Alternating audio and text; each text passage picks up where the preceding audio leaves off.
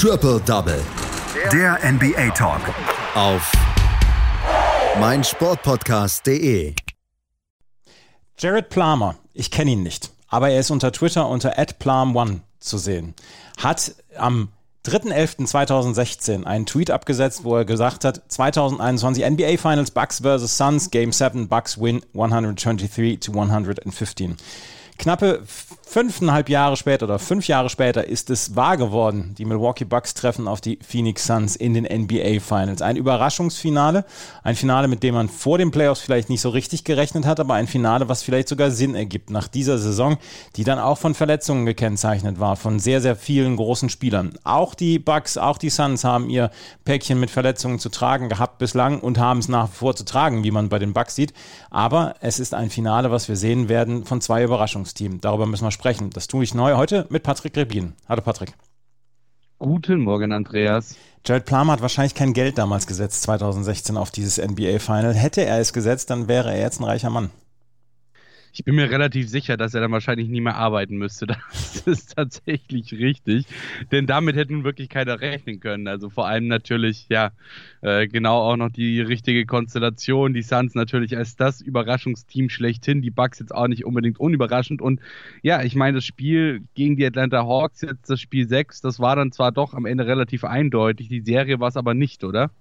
Die Serie war es sicherlich nicht, nein. Die Serie war am Ende mit 4 zu 2 für die Milwaukee Bucks, ähm, ist sie über die Bühne gelaufen und wir hatten es so, oder beziehungsweise es ging so, dass die Milwaukee Bucks und die Atlanta Hawks teilweise auf ihren Superstar verzichten mussten. In Spiel 6 mussten die Milwaukee Bucks dann auch noch mal auf Giannis Antetokounmpo verzichten. Die äh, Atlanta Hawks hatten Trey Young, aber dem hat man die Pause angemerkt und äh, der hat nur Backsteine geworfen. Ja, absolut. Und bei den Bucks waren es einfach Chris Middleton und True Holiday, die wirklich verdammt stark gespielt haben. In diesem Spiel 6 Middleton mit 32 Punkten, True Holiday am Ende 27 Punkte. Ähm, zwischendurch, da lief es tatsächlich sogar mal ganz gut für die Atlanta Hawks. Ja, da hätten sie sogar fast geschafft, in Führung zu gehen. Allerdings fiel der Dreier von Kevin Herter zur Führung eben nicht. Dafür nahm Middleton danach wieder das Heft in die Hand und führte sie dann mit 13 Punkten in Folge zur 60 zu 45 Führung ins ähm, vierte Viertel ging es dann mit gemütlichen 19 Punkten Führung. Also ähm, die Milwaukee Bucks haben da wirklich schön ihren Stiefel runtergespielt und wie gesagt vor allem Chris Middleton und True Holiday haben überzeugt. Bei den Atlanta Hawks war es tatsächlich Cam Reddish, der mal wieder ein starkes Spiel gezeigt hat, nachdem er einen sehr, sehr großen Teil der Saison gar nicht mal mit dabei war. Äh, aus Verletzungsgründen 21 Punkte, 6 von 7 seiner Dreier getroffen. Und auch kurz vor Ende schafften es die Atlanta Hawks dann tatsächlich nochmal auf sechs Punkte ranzukommen. Am Ende sollte es dann allerdings nicht mehr reichen. Dafür muss man halt auch wirklich sagen, wenn sie es schaffen, das Team einigermaßen, sage ich mal, so zusammenzubehalten, wie es jetzt ist, dann haben die Atlanta Hawks wirklich noch eine starke Zukunft vor sich, ähm, wenn sie das eben jetzt weiterhin aufs Parkett zaubern können, was sie uns diese Saison gezeigt haben. Du hast es gesagt, Trey Young war einfach auch noch nicht fit genug, um sein Team durch dieses Spiel ähm, ja zu, zu führen, zu ziehen, kann man fast schon sagen. 14 Punkte, 4 aus 17 äh, von aus, aus dem Feld. Also wirklich nicht besonders gut von Trey Young. Das haben wir weitaus besser gesehen bisher schon in dieser Saison und auch in den Playoffs natürlich. Die erste Halbzeit war tatsächlich von beiden Teams relativ schlecht. Atlanta 15 aus 49, 4 aus 16 von der Drei-Punkte-Linie. Milwaukee 17 aus 44, 5 von 19 äh, von, von der Drei-Punkte-Linie. Also es war wirklich nicht besonders die erste Halbzeit.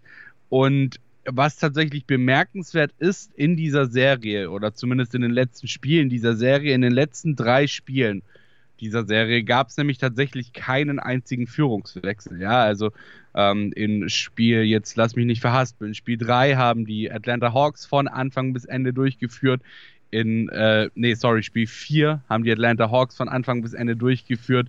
Spiel 5 und Spiel 6 dann dafür die Milwaukee Bucks. Und wer weiß, vielleicht ist das ja auch zumindest mal so ein kleiner Ansatz für die Phoenix Suns in den Conference Finals dann gegen die Milwaukee Bucks. Es sind sogar die Finals. Was habe ich gesagt? Conference Finals. Oh, my bad. Natürlich die Finals, klar. Ähm, die Milwaukee Bucks werden jetzt wahrscheinlich noch eventuell die ganze Serie, aber sicherlich die ersten ein, zwei Spiele auf Janis Antetokounmpo verzichten müssen oder hast du was anderes gehört? Ja, Janis ist immer noch eine Day-to-Day-Entscheidung, äh, wird wahrscheinlich wieder als doubtful oder als probable äh, vor jedem Spiel gelten und dann wird man eben sehen, ob er es kann oder nicht. Ähm, ob, sein, ob sein Knie es kann oder nicht. Ich, ich muss ehrlicherweise sagen, ich bezweifle so ein bisschen, dass wir ihn ähm, ich sage jetzt mal, in der ersten Hälfte der Serie sehen werden. Also ich glaube, die ersten beiden Spiele wird er noch auf jeden Fall zugucken. Vielleicht sehen wir ihn, wenn es für die Bucks ganz blöd laufen sollte, weil du natürlich mit Janis dann auch noch mal äh, wirklich, eine wirklich starke Waffe ähm, auf, auf den Court werfen kannst und selbst wenn Janis nur, nur bei halber Stärke ist, kann er dir schon echt ordentlich wehtun. Ähm, aber das ist natürlich, ja, letzten Endes ist auch irgendwo eine Zukunftsentscheidung, denn wenn dann halt irgendwas mit seinem Knie passiert, ähm, dann kann es halt auch wirklich sein, dass er dann die komplette Saison ausfällt, ähm, wenn es wirklich eine blöde Geschichte ist, ein Kreuzbandriss dazukommt oder sowas. Und das müssen und wollen die Bugs natürlich um, um jeden Preis vermeiden. Die Milwaukee Bucks treffen also auf die Phoenix Suns in den Finals. Die Phoenix Suns gehen jetzt erstmal als leichter Favorit in diese Serie, weil sie ein bisschen länger Pause haben, weil Chris Paul dabei ist, weil Devin Booker dabei ist. Devin Booker nach wie vor mit gebrochener Nase. Ob er mit Maske auftaucht, das wissen wir zu diesem Zeitpunkt noch nicht. Ähm, die Milwaukee Bucks haben Drew Holiday und Chris Middleton. Ähm, Drew Holiday hat gesagt, Chris Middleton ist das Herz dieser Mannschaft.